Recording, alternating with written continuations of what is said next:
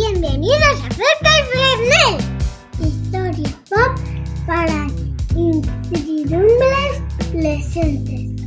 Incertidumbres. La aventura tiene voz de Jesús Hermida. Así nos lo han contado nuestros padres. Los más afortunados, reunidos en el bar o en casa de los vecinos, en torno a esas tres millones de televisiones que había en España en 1969. Otros, escuchando la radio. Para los que aún no estábamos allí, nos queda el escepticismo de Herminia, la abuela de la familia Alcántara en Cuéntame, rezongando, ¿qué va a ser la luna? Esto es un cuento chino, como los de Manolita Chen. Fly me to the moon. Aunque quienes nacimos en los 80 no pudimos vivir esa aventura, sí pudimos elegir la nuestra propia. O eso nos prometían esos libritos rojos que leíamos con fruición. Qué ingenuos fuimos. Hay muchas y poderosas razones para hablar hoy con nuestro invitado sobre el progreso, el malestar de nuestras sociedades y el papel del conocimiento en ello. Podríamos decir que ha escrito discursos para el presidente del gobierno o que ha asesorado a la anterior ministra de Exteriores. Podríamos decir que ha traducido a Fukuyama o que colabora como columnista en diversos medios. Podríamos incluso decir que fue librero y allí nos estaríamos aproximando un poco más. Pero aquí, en efecto Fresnel, solo nos valemos de razones de peso para cursar nuestras invitaciones a alguien que ama tanto a Franco Battiato como nosotros, solo podíamos tratarle como amigo y hacerle un hueco en esta mesa camilla.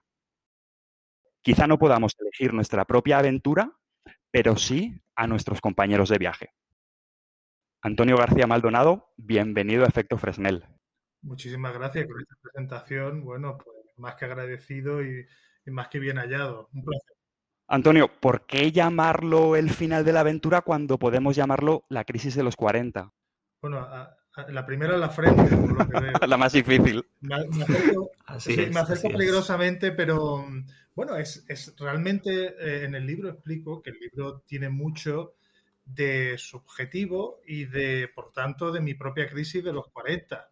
Hay un libro que yo cito en, en el libro precisamente sobre eso, y curiosamente, eh, algo que quizás pueda sorprender a mucha gente, los 40 es la edad en la que más decaimientos del ánimo hay, tanto a nivel clínico como, digamos, más general, con lo cual, bueno, pues puede ser una conjunción fértil de ambas cosas, ¿no? Absolutamente. Hablamos del final de la aventura porque publicaste, si no me equivoco, el año pasado un libro con, con la caja Books, que se llama precisamente así, el, el, final de la aventura, en un capítulo en el que hemos venido hablando con, con Daniel Gallardo del, del, progreso, del bienestar de, de, nuestras sociedades en el, en el largo plazo. No queríamos dejar de explorar contigo también la cara B ¿no? de, de, ese, de ese progreso, el, el malestar, la, la frustración. Tú identificas el problema como el final de, la aventura, es un poco el nombre, la etiqueta que pones a ese, diagnóstico, y, bueno, y con, él captas esa, la persistencia ¿no? de, del malestar en el, progreso. Básicamente la idea ¿no? de, que, de cómo y, de, y del hecho de que el malestar persiste en, gran parte de la población en un contexto de cambio técnico, de, hiper, de hiperglobalización, eh, a consecuencia de esa sensación que, tiene gran parte de la población, que tenemos gran parte de la población, quizá de no participar, de no ser parte activa de esos principales desafíos colectivos, eh, ni siquiera tampoco de poder discutir, de poder contestar los, los relatos cerrados sobre, sobre, el futuro que se nos, que se nos, que se nos plantea, ¿no? Y es esa, un poco esa incapacidad para vincular, para vincular vocación y acción individual, por un lado, con los retos colectivos, lo que, lo que tú denominas el, el final de la aventura. ¿Por qué, ¿Por qué ese título?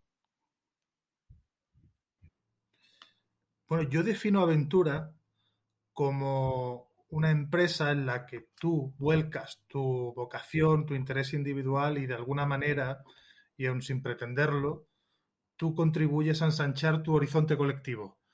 Es decir, eh, tú ni siquiera tienes que pretender contribuir a descubrir algo, a hacer algo, a crear algo, pero cuando participas de una parte ínfima de ello, al final lo estás consiguiendo.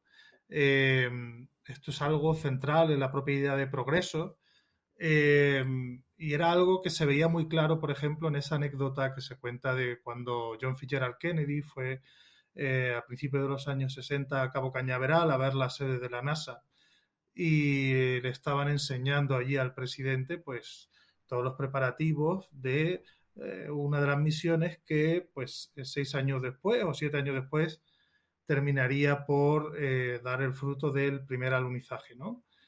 Y cuando ya se iba, cuentan que el presidente se encontró a un operario que estaba limpiando o arreglando algo en, en, alguna zona por donde habían estado ellos, y el presidente se acerca con ese instinto que tienen los políticos para, para la cercanía, y dijo, oiga, ¿y usted a qué se dedica aquí? ¿A qué, ¿Cuál es su papel aquí? Y dice, el mío es poner un hombre en la luna.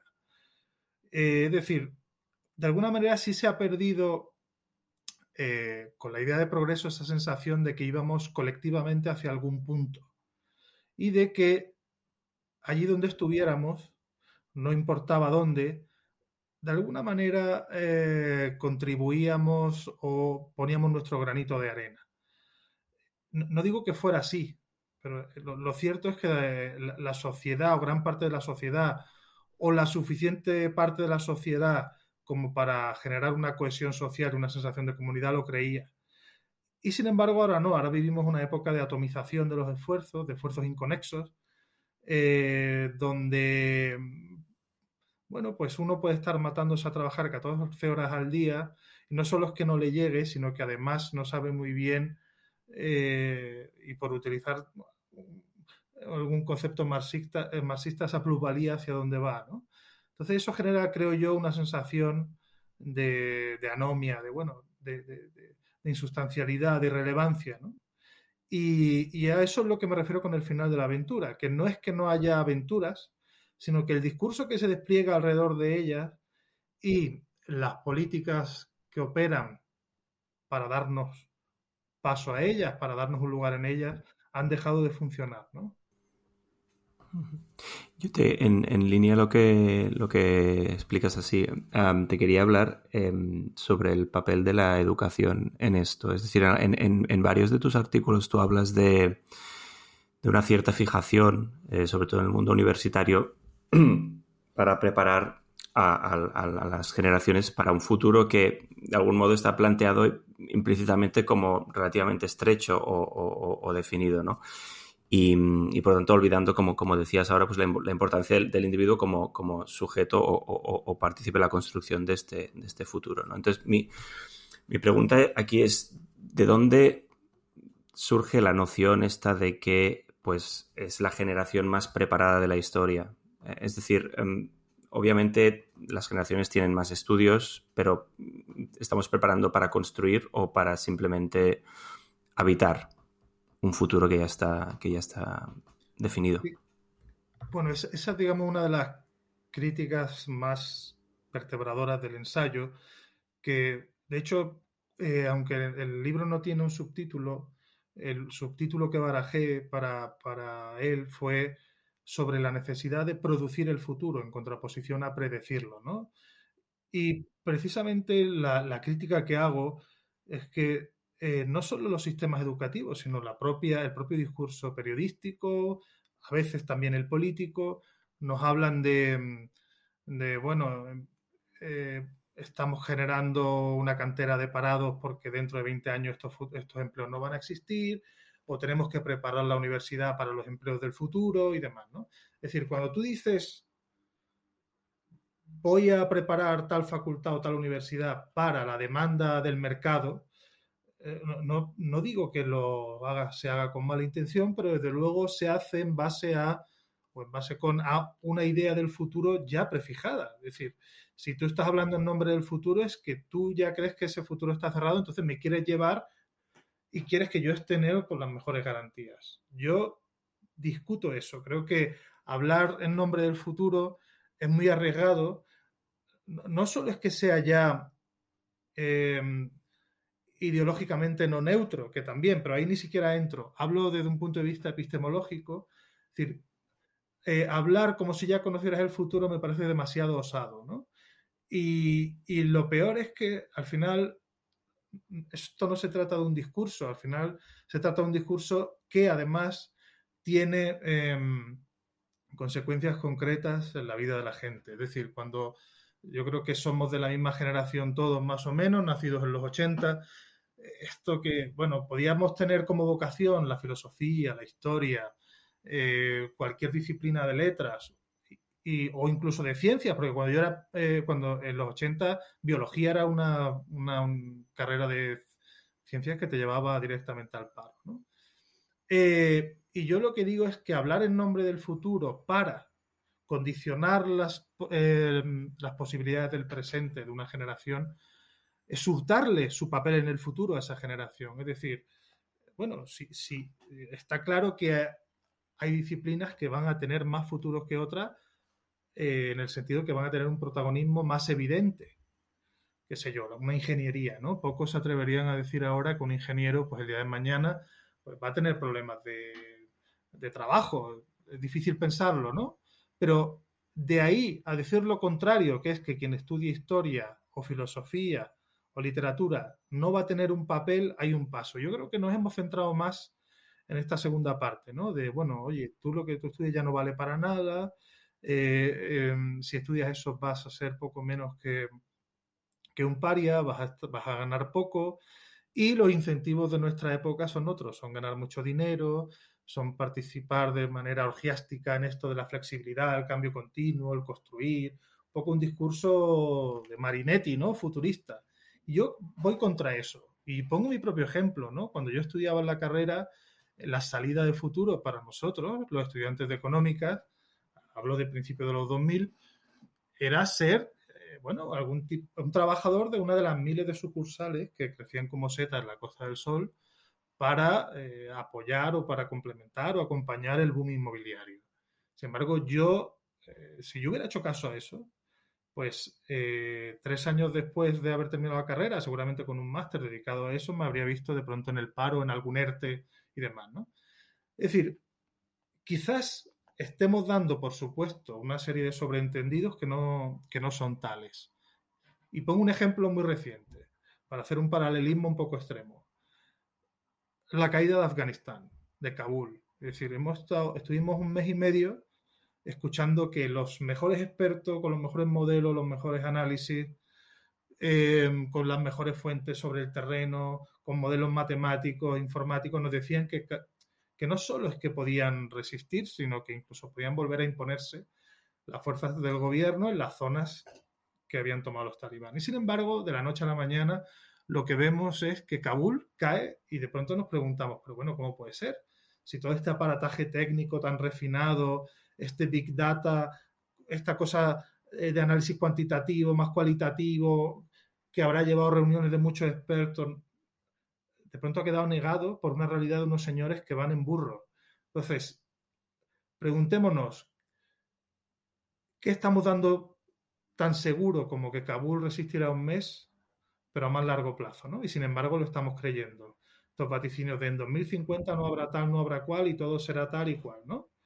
Es decir, lo, que, lo, dramático de todo esto es que esos vaticinios, todas esas proyecciones no son neutras. Por ejemplo, eh, la generación de nuestros padres, los que todavía leen en prensa en papel, eh, que yo leo prensa en papel. Yo también. Eh, pues yo te confieso que mi padre cada vez que lee un vaticinio de, dentro de tres años, lleva desde los dos mil y pocos, escuchando, dentro de cinco años no habrá prensa en papel, bla, bla, bla siempre que veo un vaticino, oye, ¿tú crees que esto será así? ¿Me dejarán por lo menos la del fin de semana?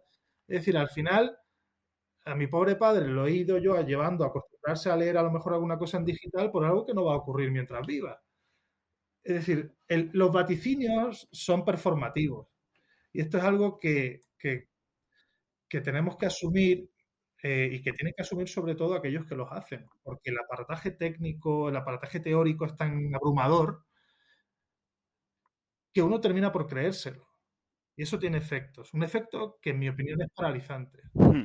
Totalmente. Allí, eh, y, de ahí también el hecho de que estés en, este episodio con nosotros, Antonio, ah, creo que algo que me ha gustado, o quizá lo que más me ha gustado del, libro, eh, es cierto que tú partes, bueno, oye, de una intuición o de, o de una comprobación, eh, que es la existencia de un, un malestar social, de un malestar en gran parte de la población, pero frente a ciertas explicaciones que quizá pues tiran más, no sé, eh, por la desigualdad económica, por la precariedad laboral, por el tema de la identidad nacional, que en todo caso son explicaciones que no son ajenas tampoco a tu, a tu, a tu texto, pero tú pones el foco en el, en el papel del conocimiento, ¿no? En el conocimiento. En la conversación anterior, con Dani, con, con, Daniel Gallardo, bueno, hemos, hemos visto, hemos hecho un poco ese recorrido por, por cómo las sociedades, eh, también la española, han, han evolucionado en el largo plazo en, en sus niveles de bienestar, en sus niveles de desarrollo, en el, entendido en el sentido más amplio, y, y cómo el conocimiento, eh, lo que los economistas llaman o llamamos el capital humano, ¿no? las, las, las habilidades, las skills,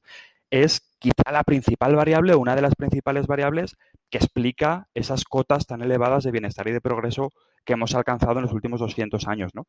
Por eso, eh, a mí me resulta, eh, nos resultaba especialmente interesante un enfoque como el tuyo que atiende y presta atención a la misma variable, al conocimiento, pero para explicar o para quizás eh, dar sentido a gran parte de ese malestar en el que, en el que vive nuestra sociedad, ¿no? Y allí tu, tu tesis principal, y por resumirla mucho, ¿no?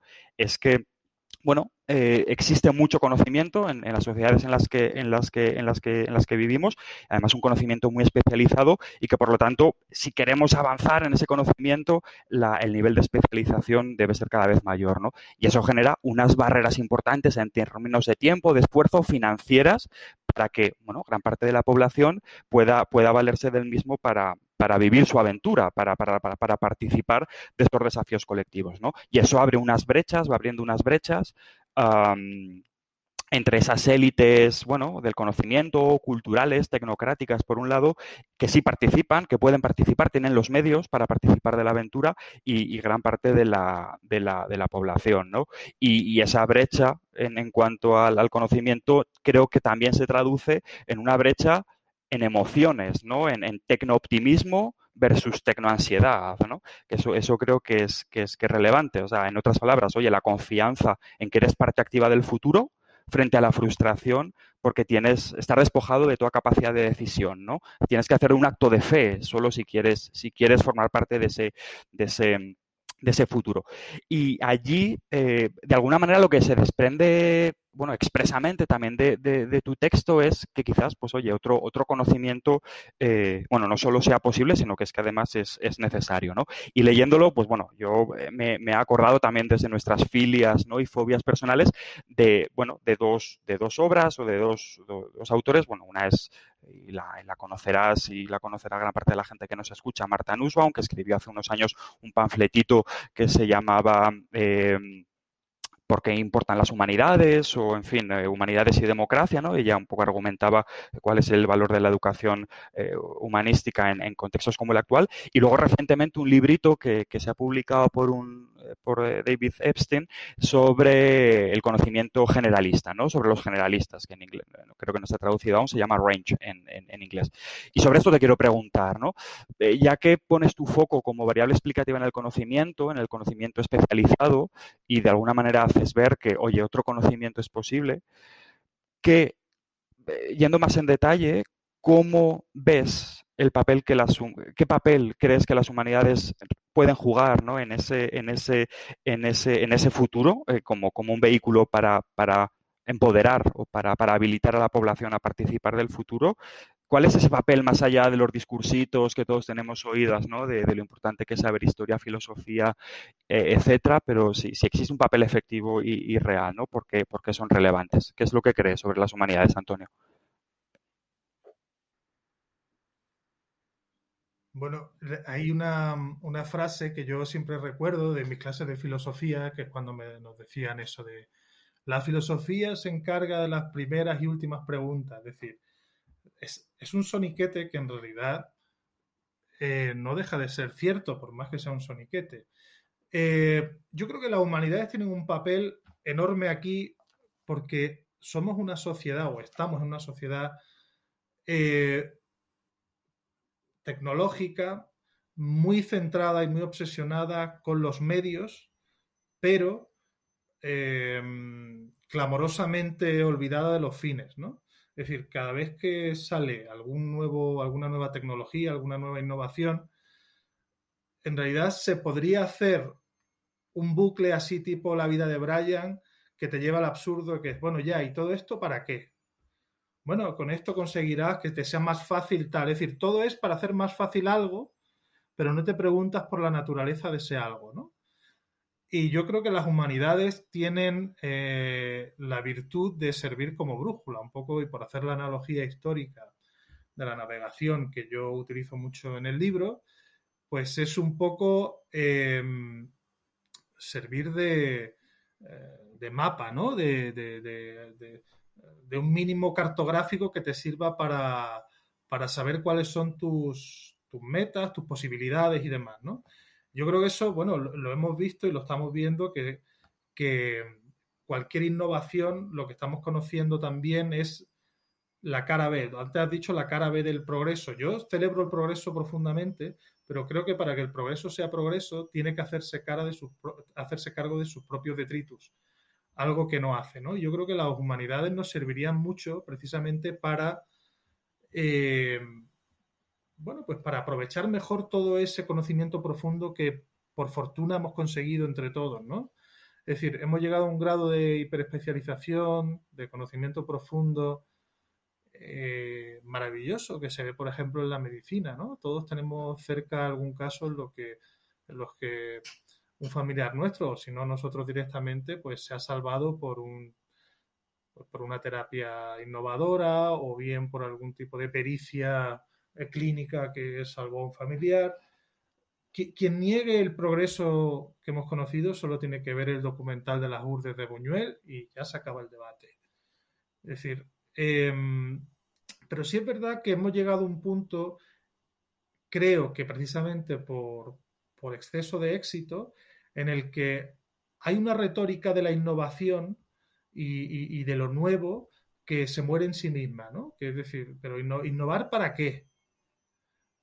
¿Para qué? ¿Qué quieres conseguir con esta innovación? A mí, eh, confieso que me, genera cierta, cierta irritación este discurso que suele ser muy habitual en el management y demás. Entonces, todo la innovación, innovación, lo nuevo, flexible, innovación. Bueno, pero ¿qué quieres hacer con todo eso? ¿Qué, ¿Cuál es tu propósito? Eh, yo creo que como sociedad eh, estamos huérfanos de propósitos. Eh, los propósitos individuales nos los han dificultado porque es verdad que la educación que te da acceso a, esas aventuras, que yo llamo aventuras, es más cara, es decir, ya un grado o una licenciatura no te vale para nada, ya se, se presupone cuando tú empiezas a estudiar que vas a seguir estudiando en un posgrado que es muy caro.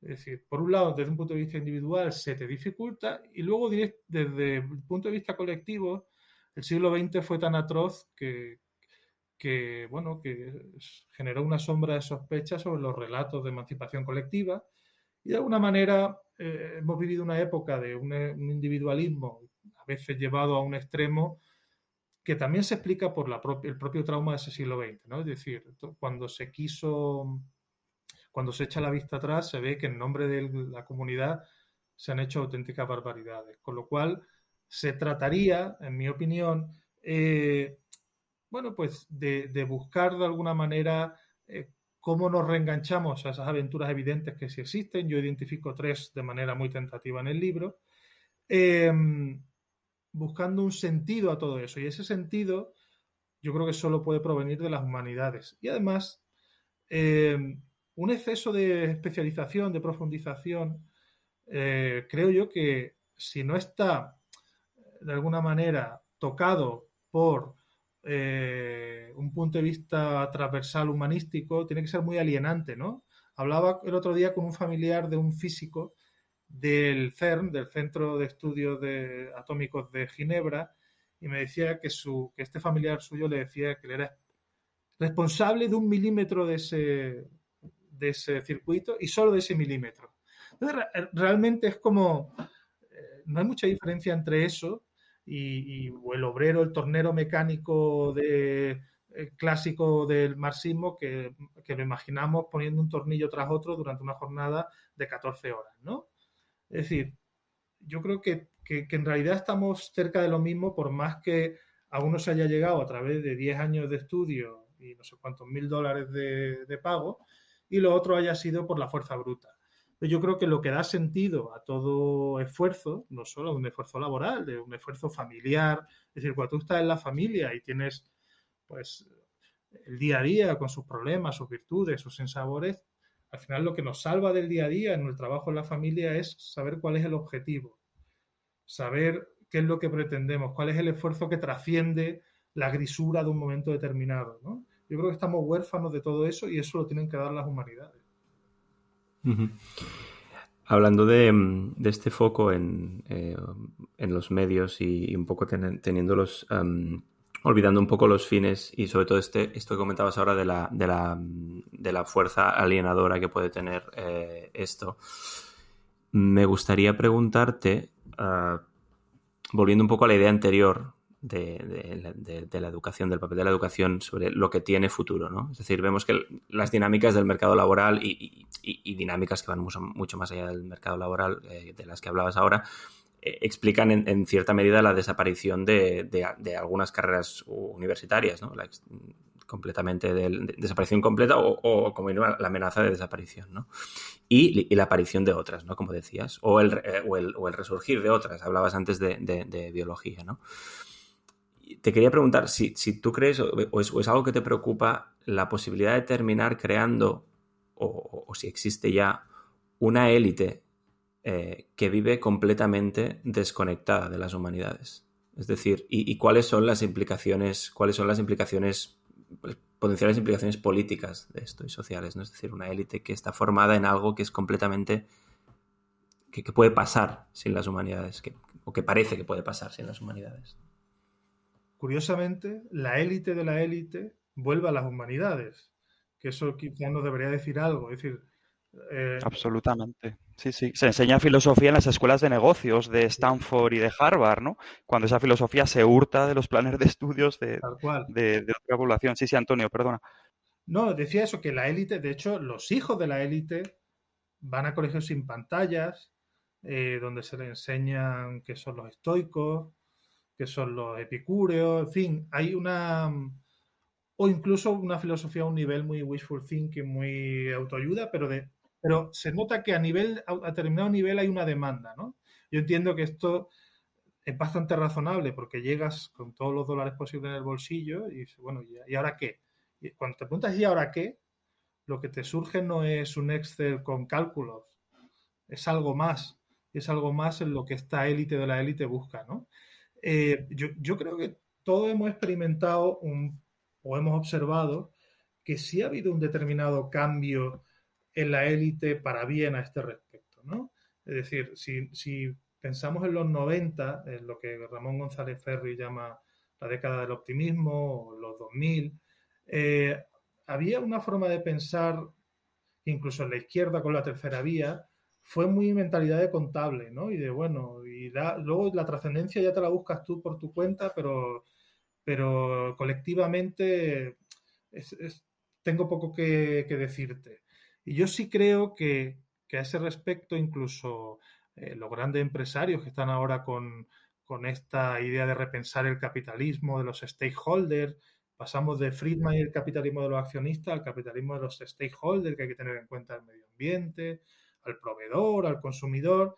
Es decir, a su manera yo creo que todos nos vamos cayendo de un guindo que, que por otro lado creo que es fruto del siglo XX tan terrible que vivimos, ¿no? Donde, donde todo los proyectos colectivos se llevaron a un extremo tan, tan horroroso que quizás nos vacunaron eh, por una buena temporada.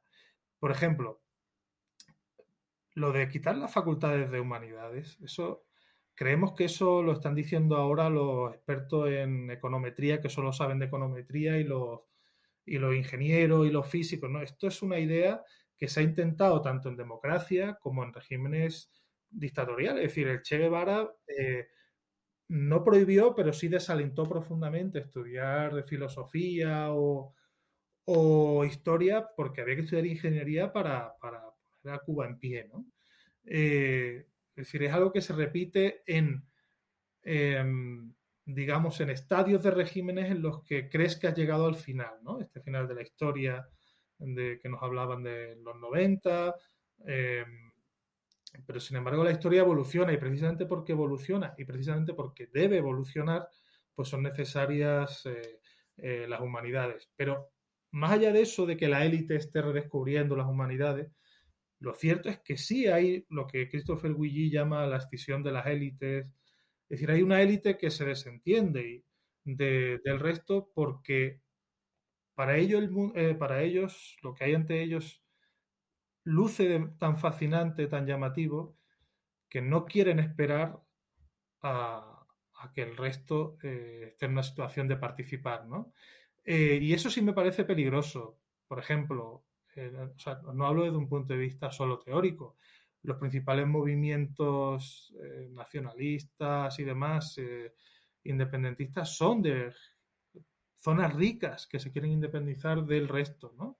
Y esto tiene una, esa es la versión comunitaria y luego tiene la versión em, individual, ¿no? Gente que en previsión de que el cambio climático no lo podamos gobernar, pues ya tiene varias fincas compradas en el centro de Australia o varias islas volcánicas muy altas en Nueva Zelanda. Estos movimientos se ven, ¿no? Bueno, y se ve de hecho en en la defensa numantina que se hace de los paraísos fiscales y demás, que no son otra, no son sino pues herramientas de ese individualismo extremo. Total, totalmente. Aquí, y bueno, volviendo a, una idea anterior y antes de pasar a la, un poco a la, a la siguiente pregunta, ¿no? Que se me ocurre, efectivamente, o sea, yo observo, vamos, por un lado con, con, con, con, mucha satisfacción, ¿no? Pero por otro, efectivamente, con cierta sospecha, lo que comentábamos antes, ¿eh? el hecho de que efectivamente eh, haya lectura obligada en la, en la, en fin, en la Business School de, de, eso de Stanford o de Harvard, que sean las meditaciones de Marco Aurelio o que sean, quiero decir, ¿no? O sea, es, hay ahí un, un en, en, en, la élite, ¿no? Un acceso a, a, las humanidades que efectivamente quizá en, en otras, en otras, en otras capas se hurta. Posiblemente ahí la, la causalidad habría que ver de dónde a dónde camina, ¿no? Porque posiblemente allí el ser élite te permite estudiar eh, humanidades y no tanto que el estudiar humanidades te lleve a, la élite, ¿no? Es como un entretenimiento, ¿no? Claro, claro, pero bueno, en todo caso no deja de ser, creo que, interesante ese, ese, ese, aspecto, ¿no? En relación también con, el conocimiento, Antonio, más allá de las humanidades, otra dimensión de, ese conocimiento quizá necesario o posible, ¿no? Eh, para, contrarrestar esas fuerzas que tú desarrollas en el, en el libro, que es el del, el del, el del conocimiento general, ¿no? Y, te hablo yo que me considero al menos ahora y creo que ya para siempre, un, generalista, ¿no? Y aquí también me gustaría eh, un poco ver la, opinión de Enrique porque creo que él tiene un, quizá un perfil más experto, más experto que el mío, ¿no? Tú, y que allí, corrígeme si no es el caso, ¿no? Antonio, te, también te ubico, ¿no? Dentro del espectro de, generalista, ¿no? De, capacidad para mirar la gran panorámica frente a, un conocimiento muy experto. O sea, ¿cómo vives, ¿no? Ese papel en un mundo efectivamente de expertos, ¿no? Yo personalmente, te confieso, o sea, oscilo unos días entre el síndrome del impostor, ¿no? Y decir, mm, sé de tantas cosas diversas que realmente no sé absolutamente de nada, y otros, afortunadamente, de decir, bueno, eh, tengo una capacidad, creo que para mirar desde distintos ángulos ciertos temas que, que, aporta un, puede aportar algo de valor, ¿no? Pero no dejas de vivir en una cierta ansiedad, en una cierta esquizofrenia, en la que creo que el experto eh, y allí, Enrique, tú añade, ¿no? Lo que consideres, pues bueno, en un mundo como el que vivimos se puede sentir más cómodo, ¿no? ¿Tú cómo, lo, cómo vives personalmente esa, ese, ese, el conocimiento general y el disponer de él frente a ser un economista matemático que se ha dedicado desde los 22 años que terminó la carrera a la macroeconomía, eh, eso, ¿no? Eh, no sé. Hmm. Lo vivo mal y, lo vivo con envidia, porque cuando yo observo en mi entorno amigos, familiares que son científicos, que son médicos, que son eh, físicos, ingenieros, pues confieso que los miro con, con la mirada del que cree que se está perdiendo parte de un mundo maravilloso y fascinante al que ya por edad, por biografía, por lo que sea, pues no, no va a tener acceso. ¿no? Es decir, lo primero es confesar que no me es una situación fácil.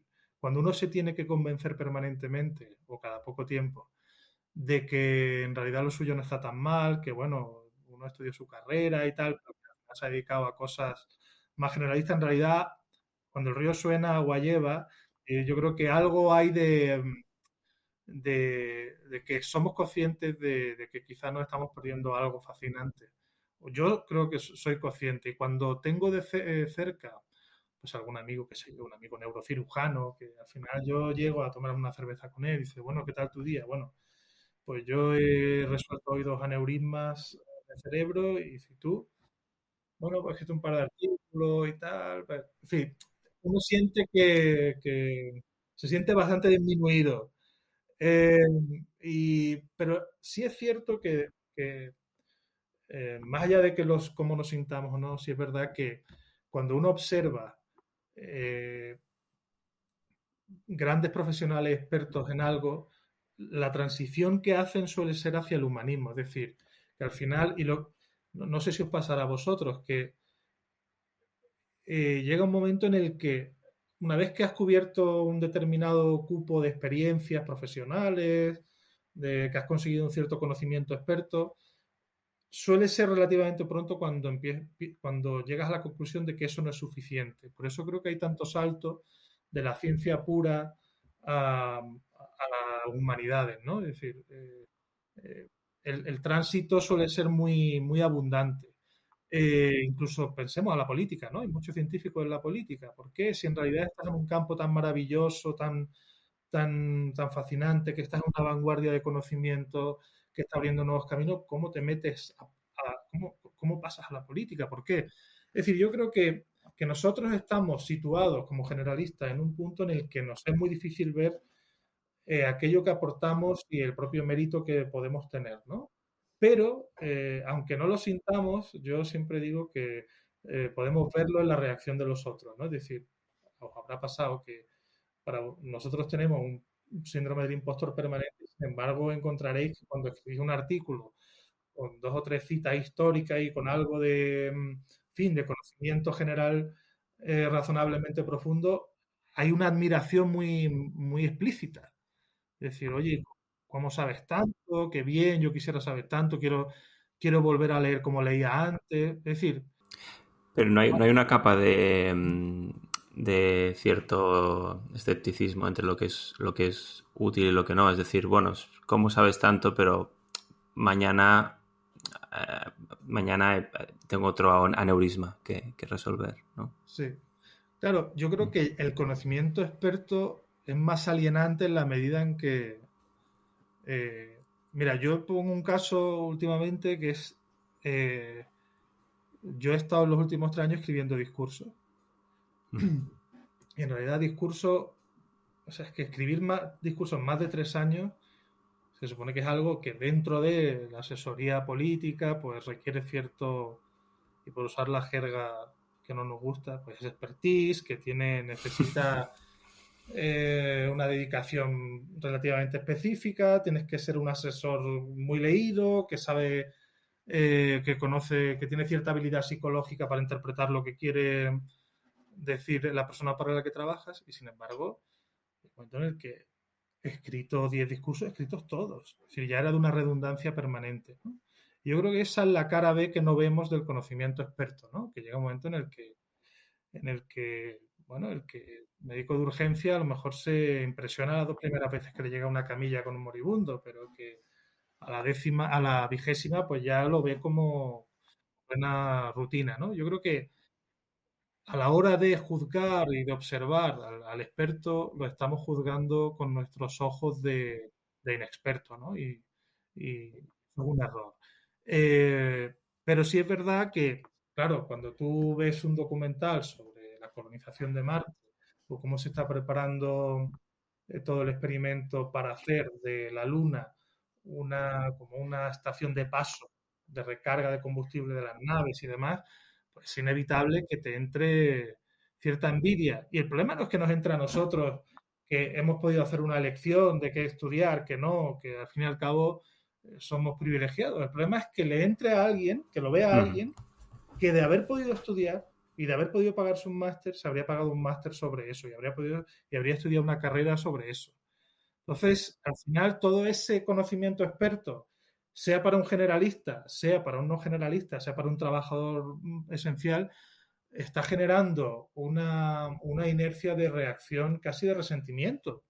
porque es caro, es, difícil, está lleno de obstáculos llegar y sin embargo todas las promesas que el relato mm, global nos vende van por algo muy intensivo en tecnología. Pero como no podemos acceder, o bien por dificultad o por dinero, pues eso genera cierta frustración. Eh, o sea que yo creo que eh, no, es que no haya que celebrar el conocimiento, por favor. O sea, de hecho, en mi libro yo lo veo como una celebración del conocimiento. Em, sí, pero sí hay que ser consciente de que el éxito que hemos alcanzado eh, está teniendo un efecto rebote eh, muy evidente. Y de alguna manera, cuando me preguntabais antes, que cuando me decíais antes que, bueno, hay autores que han hablado de desigualdad, otros que de, angustia cultural y demás, yo lo que he querido con el concepto de aventura es que el concepto de aventura englobara todas esas, todas esas angustias que una a una pueden explicar parcialmente todo. Pero, pero sí, yo, y por volver, por cerrar como me habías preguntado, lo cierto es que tengo mis momentos de, pues, de, bajona, como se dice, ¿no? Yo, de hecho, ocasionalmente eh, pienso estudiar algo por la UNED a distancia de ciencias, y tal, y me pongo a buscar. Es decir, yo así me autodiagnostico mis momentos de, estado anímico bajo. Total. No, no, yo allí, eh, y vamos, es que lo eh, comparto, ¿no? O sea, empatizo mucho con, ese planteamiento, pero también te digo, ¿no? Eh, regresando quizá a una vida pasada académica, ah, me generaba, creo que incluso más, y de ahí que aquí, que esté ahora donde estoy y no siga allí, me generaba más desasosiego el pensar, ¿no? Que eh, durante mi vida laboral y bueno, eh, durante mi vida en definitiva, tenía que pegarme eh, gran parte de ella especializándome en un nicho de conocimiento absolutamente, pues eso, ¿no? delimitado y tal. Y que quizás solo hacia mediados o, finales de una carrera académica exitosa podría tener la posibilidad de, oye, ampliar una cierta agenda de investigación y, dedicarme, ¿no? A escribir libros como Stiglitz sobre la globalización y, el malestar de la globalización, claro, que, que, solo le escribe después de una carrera donde se ha dedicado a estudiar microeconomía y temas absolutamente entre comillas, oscuros y muy delimitados durante, que son los que por otra parte le dan el reconocimiento académico y el Nobel eh, durante toda su vida, ¿no? A mí me generaba casi más ansiedad eso, ¿no? Por eso digo que yo creo que también hay que, hay que, hay que contra, contrapesarlo. y en todo caso, y pasando también avanzando en la conversación, ¿no? bueno, ese elemento de, no sé, eh, lo denomino nostalgia, pero, pero quizá sea mejor llamarlo de otra manera. Creo que en parte aparece, aparece en el libro. Leyendo, leyendo el libro, eh, yo pensaba, digo, joder, aquí Antonio, yo creo que lo que está haciendo es poner, poner, poner ciento y pico páginas o casi 200 páginas a, una canción de Batiato que se llama Otra Vida, ¿no? yo, yo, he escuchado la canción y digo, bueno, eh, Antonio ha escrito un, libro para, para, pues para, para desarrollar esa, esa canción, ¿no? Donde al final dice, oye, no, no, no, no no, son necesarios eh, eso, ¿no? Eh, eh, analgésicos y tal, lo que necesitamos es otra vida, otra vida para hacer todo lo que, lo que, lo que queremos y las aventuras que queremos, que queremos, que queremos tener, ¿no? Mm, hay realmente no, no crees que hay una idealización eh, sobre la épica en, tu libro. Tú dices que la épica de, nuestro tiempo no nos necesita. Hay un montón de referencias en el libro, pues eso, a Humboldt, a James Cook, a la era de los descubrimientos, Portugal, etcétera. Y, yo me preguntaba, ¿realmente ha habido alguna, alguna vez aventura para la inmensa mayoría? Eh, bueno, gracias por lo de Batiato. Yo creo que en un año que tiene el libro de vida no me han hecho un elogio tan, tan bonito del libro. O sea que que ahora cuando terminemos de conversar me pondré la canción cuando vaya a pasear con el perro, feliz. Eh, tienes razón en, que la primera parte del libro eh, puede interpretarse como una cierta idealización de la épica o de la aventura pasada y sin embargo la segunda parte yo creo que ya se ve que no, que es... Pero lo quise hacer así porque quería que el libro fuera un reflejo relativamente fiel de un estado de ánimo. Es decir, eh, yo mismo soy aquí el, mono de, mi propio experimento, ¿no? Eh, es decir, ¿por qué siento yo, yo que soy un privilegiado, que soy una persona que ha tenido acceso a, estudios, que ha tenido una buena familia, que, ha tenido mucha suerte en la vida, ¿por qué yo tengo esa sensación de eh, ocasional de, que a veces echo de menos algo que se va o, puedo tener la sensación, que no el conocimiento, pero sí la sensación de que en otras épocas las cosas hubieran sido mejores para mí y demás, ¿no? Es decir, yo quiero, que eso quede claro, o sea, no quiero ocultarlo en la primera parte del libro, eh, porque quiero que el libro se lea como, un propio análisis de un estado de ánimo decaído y como yo mismo lo, lo, lo escruto, lo veo y cómo consigo de alguna manera dar un salto y salir de él, ¿no? Que es la segunda parte, ¿no? decir, bueno, sí hay aventuras, sí hay cosas que hacer. Eh, lo que yo sí creo es que, por suerte, hemos llegado a saber tanto, es decir, el libro es una celebración del conocimiento, es decir, hemos llegado a saber tanto que para saber más necesitamos mucho eh, dinero, mucho tiempo, mucha especialización. Eh, no lo lamento, es decir, yo no quisiera vivir en ninguna época anterior a la mía. Lo que creo es que en nuestra vida, en nuestra generación, podría vivir mejor si se hiciera cargo de alguno de los daños colaterales de ese conocimiento experto tan profundo. Eh, bueno, y eh, lo cierto es que sí es verdad que en algunas circunstancias era más fácil antes dar un giro a tu vida dentro también de, la, de una situación privilegiada, precisamente por el conocimiento, un problema epistemológico. Es decir, como no te hacía falta tanto para cambiar de vida, era más fácil cambiar de vida, tanto desde un punto de vista del conocimiento, me refiero, ¿no? Eh, es decir, a principio, en el siglo XIX, eh, pues eh, la, diferencia entre un dentista y un cirujano no era nada, no era ninguna. Es decir, eran prácticamente lo mismo, pero el conocimiento experto va alejando, bueno, como si fuera una imagen radial, ¿no? Desde un mismo punto se van alejando eh, de forma de forma, se van alejando de forma cada vez más clara en las, bueno, los caminos, con lo cual pasar de uno a otro cada vez tiene un coste mayor. Y eso es una cosa eh, inevitable en un escenario de progreso. Y eso tiene un, creo que tiene un coste, creo que lo ha tenido, bueno, para mí lo ha tenido, y es lo que trato de reflejar en el libro desde el, desde el convencimiento de que lo que me pasó a mí, de leer mucho y tal, pues puede tener una lectura, si se quiere, generacional, o para dos o tres generaciones cercanas a las nuestras. ¿no?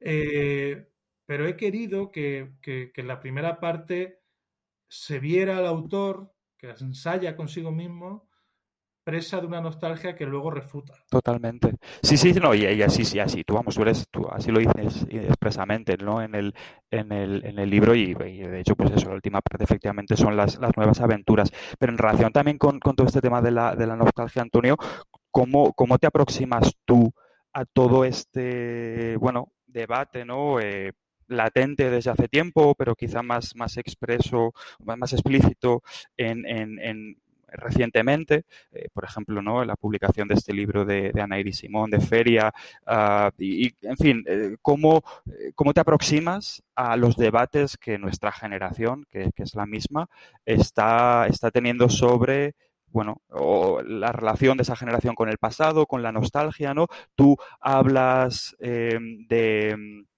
de casa y oficio, que es una expresión que tomas de, Javier Gomá, mm, como una posibilidad de aventura. Eh, no sé ¿no? Si, si esa posibilidad de aventura eh, puede ser o es algo compartido, sino que quizá enlazaría mejor con esa preocupación, no sé, de una parte quizá más, más conservadora o, liberal conservadora de, de, nuestra generación. Si es así, entonces, ¿cuáles son otras vías de aventura ¿no? que, que, distintas a, no sé, a esa casa, a esa casa eh, y oficio. ¿Cómo, cómo, cómo te aproximas a, a, este, a este debate?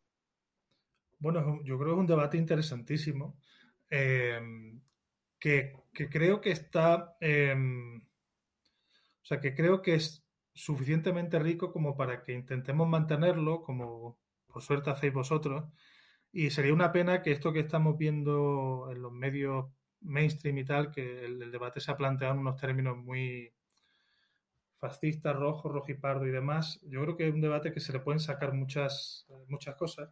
A ver, lo que dice Goma del trabajo y la familia, eh, yo creo que parte de una visión que puede ser más conservadora que la mía, pero que tiene una, una verdad de fondo que yo comparto, que es que necesitamos algo que nos, que nos trascienda. Eh, y yo creo que nuestra generación está huérfano de eso, ¿no? Es decir, vivimos en un presente continuo que nos damos cuenta al final que no basta.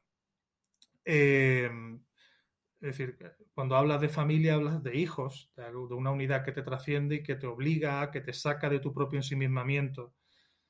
Familia no quiere decir, o, desde luego no para mí, la familia canónica. hay gente que su familia es él y su perro. No tengo nada que, oponer a eso. Es decir, si estamos hablando de que eh, cuando hablamos de ensalzar la familia, hablamos de la familia que tú escoges en libertad, pues eh, podemos estar de acuerdo. Distinto es que eso se haya querido llevar a una interpretación, digamos, um, pues más reaccionaria, que es, bueno, solo hay un modelo de familia o hay uno que es mejor que los demás no es que solo deba haber una, pero bueno, si tienes esta mejor que si tienes la otra. Eh, yo creo que el debate se ha desviado hacia eso, ¿no? Y eso es lo que no me gusta. Respecto a, mm, a esta nostalgia que parece ser un signo distintivo de nuestra generación, bueno, yo creo que en ese análisis hay algo de trampa. Es decir, ser nostálgico de la vida de nuestros padres es eh, fruto de un malestar comprensible por temas muy puntuales importantes, qué sé yo, el acceso a la vivienda, salarios magros en una época de, cambio tecnológico, pero el problema es que las épocas son un todo, es decir, una época no es solo el acceso a la vivienda y el salario, es cómo de libre eres, te pueden dejar, cómo de autónomo eres para llevar la vida que quieres respecto a que si amas a una persona o a otra. Eh, yo creo que en ese sentido a veces minusvaloramos la libertad Em, de elección, los incentivos y los alicientes que tiene nuestra época para nuestra generación. Es decir, somos una generación que a los 30 años hemos conocido Europa entera, que, eh, hemos tenido acceso a otras culturas, que gracias al ordenador eh, tenemos contactos en todo el mundo y acceso a un conocimiento inmediato, acceso al cine, a la literatura, eso también va en nuestra época, no es solo que nos esté costando emanciparnos, comprar una vivienda. Yo creo que una cosa que no podemos hacer tampoco es plantear cada problema en términos de enmienda a la totalidad. Es decir, ¿tenemos un problema con la vivienda? Pues evidente. ¿Tenemos un, problema con la vivienda? Ojo, entre otras cosas, si, si bajamos al detalle, otras cosas porque la generación a la que decimos envidiar, que es la anterior, tiene todos sus ahorros puestos en segunda y tercera viviendas, que son las que hacen que nos las encarejan a nosotros. En fin, que, esto no es una cosa de buenos y malos, ni de antes bueno y ahora peor. Eh, y yo creo que tenemos que ser lo suficientemente eh, maduros para saber que los problemas de nuestro tiempo son problemas de nuestro tiempo y que requieren soluciones acordes a la situación actual, ¿no? Y que plantear una vuelta a un Edén pasado no tiene mucho sentido. Yo en el libro digo que si la Arcadia hubiera sido Arcadia, no habríamos salido. Si, tan bueno era el pasado, nos habríamos quedado ahí de una manera estática. Pero la realidad va por otro lado. Pero sí me parece interesante que, que el debate se plantee, aunque sea en términos a veces un poco exagerados, o desde un punto de vista Em, demasiado contundente, como me parece que es el libro de Ana Iris, que por cierto me parece por lo demás un libro bello y que yo creo que nuestra generación se siente muy reconocida en, una descripción muy, eh, muy bonita y, en fin, muy cercana. Y yo lo he disfrutado mucho. Pero sí me parece que tenemos que aprender a ver eh, los problemas por separado, ¿no? Esto es como, qué sé yo, pues eh, si uno tiene un mal día, pues de pronto lo ve todo malo, ¿no? Y echar bronca en la casa sin, hacer la distinción de cuál es el problema que lo tiene, que lo tiene así. Pero dicho eso, me parece que, es un debate interesante o que es un motivo interesante para debatir de cosas muy importantes que yo incluyo en, la definición de aventura. Hablando de. Mm, hablabas ahora de nostalgia, de, un poco de la, posibilidad de que, de que, esto sea una trampa. Eh, el otro, en, otro episodio hablábamos, eh, intentábamos mm, descubrir qué parte, si se puede mm, medir, de esta nostalgia está justificada. Es decir, ¿no? Pues intentando dividir el, el, problema, eh, los problemas que enfrenta la, juventud en la actualidad en diferentes, en diferentes aspectos. Hablábamos con Olga Cantó, Olga, que es economista en, la Universidad de Alcalá y que está trabajando últimamente temas de intentar medir la, percepción eh, y la, inseguridad económica desde el punto de vista eh, intentando combinar eh, elementos objetivos, medidas objetivas y, más y medidas subjetivas, intentando pues, compaginar la, realidad y la, percepción esta, de esta inseguridad. Y, bueno, como te puedes imaginar, pues en estas métricas lo que arrojan es que los países, eh, eh, ya lo mira para diferentes eh, variedades de capitalismo, diferentes sistemas de estados del bienestar y, lo que arrojan los datos es que, bueno, pues que los, los mediterráneos o la, métrica que usan los países mediterráneos viven los jóvenes y en general la población en general con niveles de, inseguridad económica mucho más altos que cualquier otro que cualquier otro sistema, quitando eh, sistemas de, mm, eh, en países de, la ex Unión Soviética. Entonces, mi pregunta es, de alguna manera, ¿cómo, ¿cómo puedes conjugar la idea de que los jóvenes o de que la educación eh, no tiene que formar para ser un sujeto pasivo de este bueno, futuro estrecho del que hablábamos antes? ¿Cómo, cómo, conjugas eso con los niveles de inseguridad económica que uno lo que esperaría es que generen una, reacción de, bueno, dígame lo que tengo que hacer para salir de esta situación de precariedad, dígame dónde tengo, dónde tengo, que, dónde, tengo que firmar, ¿no? Sí, claro, es, un equilibrio muy precario. Eh, no podemos vivir al margen de la, de la economía, ni de la realidad, ni de lo que genera empleo. El tema es que si tú, que es lo que hemos hecho también mucho en el sur de Europa, al final lo que haces es ser un poco retaguardia de, una realidad en la que otros países son vanguardia y a la que tú tratas de alcanzar, en realidad em, tú siempre vas a estar eh, de una manera mm, al albur de un futuro que ha diseñado otro. Es decir, no, quiero que parezca esto ni demasiado idealista, pero si tú em, organizas todo un sistema educativo, una serie de incentivos a nivel de relato desde la política o desde la empresa para un marco económico en el que tú no eres un campeón, es decir, España no es un campeón económico a nivel global, una potencia media, es decir, al final es como em, lo que estás haciendo es apuntalar de alguna manera tu posición subordinada, es decir, em, Mm, no digo que no, que no haya que preparar buenos ingenieros, que no haya que preparar grandes empresas alemanas, ni grandes informáticos para las eh, tecnológicas. Eh, pero es verdad que, al final es un modelo en el que, por alguna razón, tú no eres el primero. Es decir, hay que combinar eso, esa, esa, mm, esa urgencia por reducir el paro, por aumentar el bienestar, por traer inversiones, pero si llevamos ese discurso, digamos, a, hacemos una reducción al absurdo, pues bueno, pues quitamos los impuestos en España y así sí que atraemos capital, ¿no? Quiero decir, que si fuera que si fuera solo atraer inversión sin ningún tipo de, eh, de otra consideración de vida buena, de bienestar, de, de cohesión, pues podríamos tomar medidas mucho más radicales. Yo lo que sí creo es que una educación excesivamente centrada en la urgencia nos va a mantener en un bienestar limitado, en el mejor de los casos.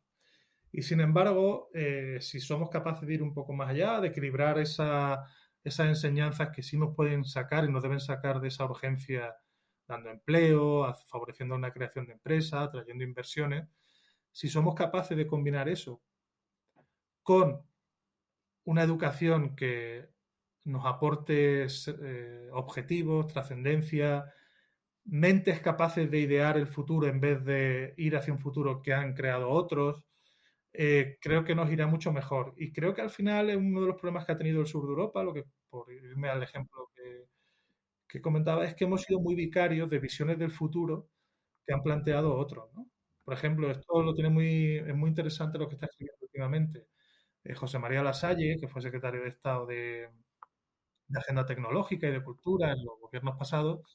Eh, él es muy crítico con este proyecto que tiene Ursula von der Leyen en la Comisión Europea de la nueva Bauhaus. Dice, bueno, que la nueva Bauhaus es una cosa muy nórdica, muy, muy circunscrita geográficamente a Alemania y en, general a Centro Europa que luego tuvo una derivada en Estados Unidos, pero que a nosotros nos dice poco, ¿no? Sin embargo, plantea esa nueva Bauhaus como el paraguas de la nueva creatividad, un poco de este humanismo tecnológico con aplicaciones inmediatas desde la arquitectura al diseño. Sin embargo, eso no nos dice nada a nosotros, ¿no? Es decir, se trata no de que tengamos muy buenos ingenieros, muy buenos diseñadores para esa nueva Bauhaus, sino quizás de ser capaces nosotros de ofrecer un, futuro o un paraguas en el que imaginar el futuro alternativo. ¿no? Eh, animo a que los eh, nos estén escuchando vean los artículos en los que la Salle ha propuesto algunas otras ideas que tienen mucho más que ver con la idiosincrasia del sur de Europa. ¿no? Es decir, creo que es un buen ejemplo para ver cómo eh, si, si, equilibramos un poco más eh, la formación, quizás podemos dar con fórmulas que quizás a medio y largo plazo nos renten más. Esto es, hablando, eh, habiendo hablado con, Daniel, esto es, de hecho, en, algo que los historiadores económicos siempre, siempre discuten sobre el, diferencial de contemporaneidad, ¿no? Es decir, lo que es bueno eh, incluso desde el punto de vista puramente, mm, en, fin, eh, de, infraestructura o de, o, de, o de, desarrollo puramente material, lo que es, lo que es bueno en, en un sitio no es, no es necesariamente útil o, aplicable contemporáneamente en, otro, ¿no? Sí, absolutamente, ¿no? La exogeneidad o la endogeneidad de la cultura, de las instituciones, de las, los valores, ¿no? Allí, bueno, esto nos lo temíamos y nos pasa siempre. Se nos va acabando el, tiempo, Antonio. Llevamos una, una hora hablando contigo. Eh, evidentemente, eh, nos quedaríamos una hora más, pero, pero tenemos, tenemos que ir cerrando. Ha sido, ha sido una conversación, bueno, pues en fin, que nos, que nos quedamos con ganas, con, con, ganas de más. Nos ha, nos ha encantado. A mí me gustaría, me gustaría cerrar con una cita que, que, descubrí en tu libro, porque yo no, no conocía, leyéndolo y, luego releyéndolo hace unos días para preparar la, conversación, que bueno, aparece en, en, el libro de Antonio, en el final de la aventura, que, que ha editado la caja Books eh, el año pasado, en la página 136, una cita de, de Albert Camus, ¿no? Que yo creo que, queda muy bien como colofón para, cerrar, para cerrar la entrevista. La cita dice algo así como, cada generación se cree destinada a rehacer el mundo. La mía sabe, sin embargo, que no podrá hacerlo, pero su tarea es quizás mayor. Consiste en impedir que el mundo se deshaga. Creo que esto es una muy buena indicación de, esa aventura o de las muchas aventuras ¿no? que, podemos, que podemos abrir en, y que tenemos que abrir en el futuro para también para contrarrestar y compensar la, nostalgia. Antonio, ha sido, ha sido un auténtico placer. en fin. Sí. La verdad es que se ha pasado rapidísimo, es verdad, es cierto. Absolutamente, nada, simplemente para cerrar, decirles a los oyentes que lean el final de la aventura, que vean Master and Commander y que escuchen una otra vida de, Franco Battiato. Antonio, un abrazo muy fuerte, muchas gracias. Un abrazo muy fuerte, muchas gracias. Muchísimas gracias a ti, Antonio.